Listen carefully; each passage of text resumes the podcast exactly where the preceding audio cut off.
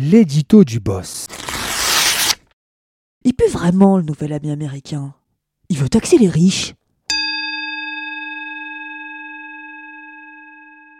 Aucune entreprise réalisant des milliards de dollars de bénéfices ne devrait avoir un taux d'imposition inférieur à celui des pompiers et des enseignants.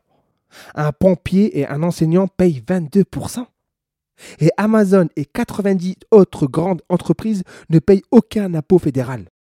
Il y a des trucs bizarres qui se passent.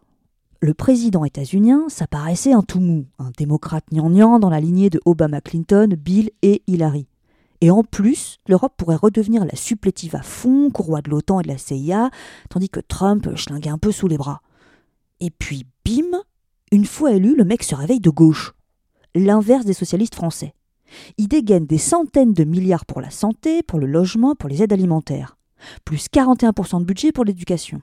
Un plan qui, selon l'Université de Columbia, pourrait diviser par deux la pauvreté des enfants. Et le pire, le pire, Comment Biden compte financer ça? En relevant le taux d'imposition sur les hauts revenus, sur les sociétés, sur les multinationales. D'après le Tax Policy Center, 75% de la charge fiscale supplémentaire reposerait sur les 1% les plus riches, 93% sur les 20% de ménages les plus aisés. Et encore pire, qui sait? Tout ça en maintenant, côté commerce, sans rompre avec Trump, des protections aux importations chinoises notamment c'est un peu tôt. C'est un peu tôt pour crier hurrah. C'est un peu tôt pour vanter le nouveau Roosevelt. On verra bien d'ici un an, deux ans, quelles promesses sont passées à la trappe, quels engagements sont devenus au moins un peu réalité. Mais enfin bon, boudons pas, les bonnes surprises, ça se prend. Je pourrais épiloguer sur pourquoi ce revirement. Je vais le faire un peu vite fait. Il y a un pari électoral sans doute du Parti démocrate. Ils ont perdu les classes populaires blanches, provinciales, rurales. Trump n'est pas mort, lui ou un autre renaîtra, avec ses déclassés comme terreau. Et il y a là, peut-être, la tentative de mener une politique sociale, économique pour ces rednecks. À l'heure où la gauche française s'enferme dans son ghetto de diplômés, les brahmanes comme Cause Piketty, les 20% dédiés du supérieur comme dit Todd. C'est un signe également d'une histoire qui tourne. Le néolibéralisme est essoufflé. Il ne fait plus rêver. Il peut poursuivre sa course folle encore mais par la force, par l'inertie, par désespoir presque. Et non plus avec l'enthousiasme, l'envie, la foi, l'espérance qui guidèrent Reagan, Thatcher, Tapi et compagnie dans les années 1980. Mais c'est un silence plutôt qui m'interroge. Pas un mot en France du président de la République sur cette audace outre-Atlantique. Lui, pourtant si américanophile, lui le Young American Leader de la French American Foundation, lui qui, avant l'Élysée, était toujours en périple à New York, à Las Vegas ou dans la Silicon Valley, lui se tait et silence dans les rangs également au gouvernement. Étrange, non? Non. C'est logique en fait, ce mutisme. Car Emmanuel Macron, c'est la queue de comète du néolibéralisme. C'est Reagan avec 30 ans de retard. C'est la libération des énergies à contretemps de l'histoire. C'est un disque 33 tours rayé à l'heure de 10 heures. C'est un archaïsme en marche. Il le sent.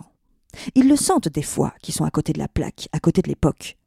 Antonio Guterres, le secrétaire général de l'ONU, exhorte les gouvernements à envisager une solidarité ou un impôt sur la fortune pour ceux qui ont profité de la pandémie afin de réduire les inégalités extrêmes. En Espagne, les plus riches paieront pour qu'augmentent les dépenses de santé, plus 75% d'éducation, plus 70%, des services sociaux, plus 70%, de la lutte contre la pauvreté, plus 59%. La Russie a annoncé l'été dernier une hausse de l'impôt sur les hauts revenus qui touche plus de 55 000 euros par an. L'Argentine a voté une taxe pour imposer à 2% les 10 000 personnes au capital le plus élevé.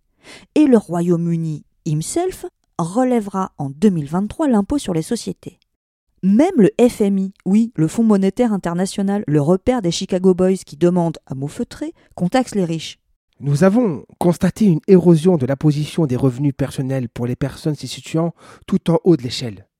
Les gouvernements devraient envisager des impôts plus élevés pour les ménages, les plus aisés et les entreprises très rentables. Et que fait le chef de l'État depuis 4 ans? Fin de l'impôt de solidarité sur la fortune, suppression de l'exit tax, instauration d'une flat tax en faveur des dividendes, le CICE pérennisé, etc., etc. Inutile de vanter son palmarès. Et d'ici la fin de son mandat, quelles mesures de justice envisage-t-il? La réforme des retraites et de l'assurance chômage Gratter sur les petits. Alors que l'an dernier, le patrimoine des milliardaires français a bondi de 55%. Rien que ça. La moitié en plus en 12 mois, en pleine crise sanitaire.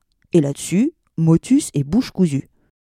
Nous refusons toute hausse d'impôts. Cela demandera donc des efforts importants sur la dépense. Il n'est pas question d'augmenter les impôts pour soutenir l'effort de l'État et rembourser la dette. Ça porterait un coup d'arrêt à la croissance, confirme Agnès Pannier-Runacher. Nos ministres récitent la doxa, usée, sans innover. Croissance, confiance, confiance, croissance. Ils seront les seuls, bientôt, les gardiens de la foi. Une foi aveugle comme il se doit. Comment? 15 000 de nos concitoyens peuvent permettre à 4% du PIB d'échapper euh, à l'impôt Monsieur le ministre, Monsieur le Premier ministre, allez-vous mettre fin au scandale du Luxembourg? C'est mon camarade Sébastien Jumel qui interrogeait ainsi Bruno Le Maire en février dernier, en commission des affaires économiques. On venait d'apprendre via les OpenLux que les Français étaient médailles d'or de l'offshore. 100 milliards de planqués au Grand-Duché, les Mulliers, les Arnaud, les Hermès, 37 grandes familles avec des comptes là-bas. Là, le ministre oubliait de répondre. On le relançait donc. Mais lui ne captait toujours pas. Ah, il faudrait me préciser, Sébastien, euh, la question. On précisait, donc persévérant. Là, Bruno Le Maire en tombait de sa chaise presque. Quoi? Il y aura de l'évasion fiscale au Luxembourg Et personne ne m'en aurait jamais parlé? Ça ne me pose pas de difficulté de les euh, vérifier, mais là, je n'ai pas de réponse euh, précise pour le moment, mais je prends note et je vérifierai tout cela, évidemment. Texto. Vous imaginez? Un braquage géant se produit sous nos yeux, qui fait la une des journaux, la tournée des réseaux sociaux, et on interroge le chef de la police, celui chargé de veiller à l'argent des citoyens, et lui répond étonné Un braquage? Euh, Comment ça? Écoutez, je n'ai pas cette information, mais je veux bien vérifier. Voilà qui signe une complicité évidente avec les bandits de l'oligarchie. Alors, quand le shérif Biden débarque dans le saloon, dernière minute, un accord était presque trouvé en Europe pour obliger les multinationales à publier chaque année leurs données financières, à faire la transparence sur leurs chiffres d'affaires. Nous apprend Le Monde, 21 avril 2021. Mais qui veut torpiller ça? La France, pour, je cite, des questions de concurrence et de compétitivité. C'est à nous de trancher. Quel est le chemin de la modernité? Un article de François Ruffin, Avec l'aide de Paul Jorion et Vincent Burno-Galpin, lu par Aurore Juvenel, et Mohamed Sediki.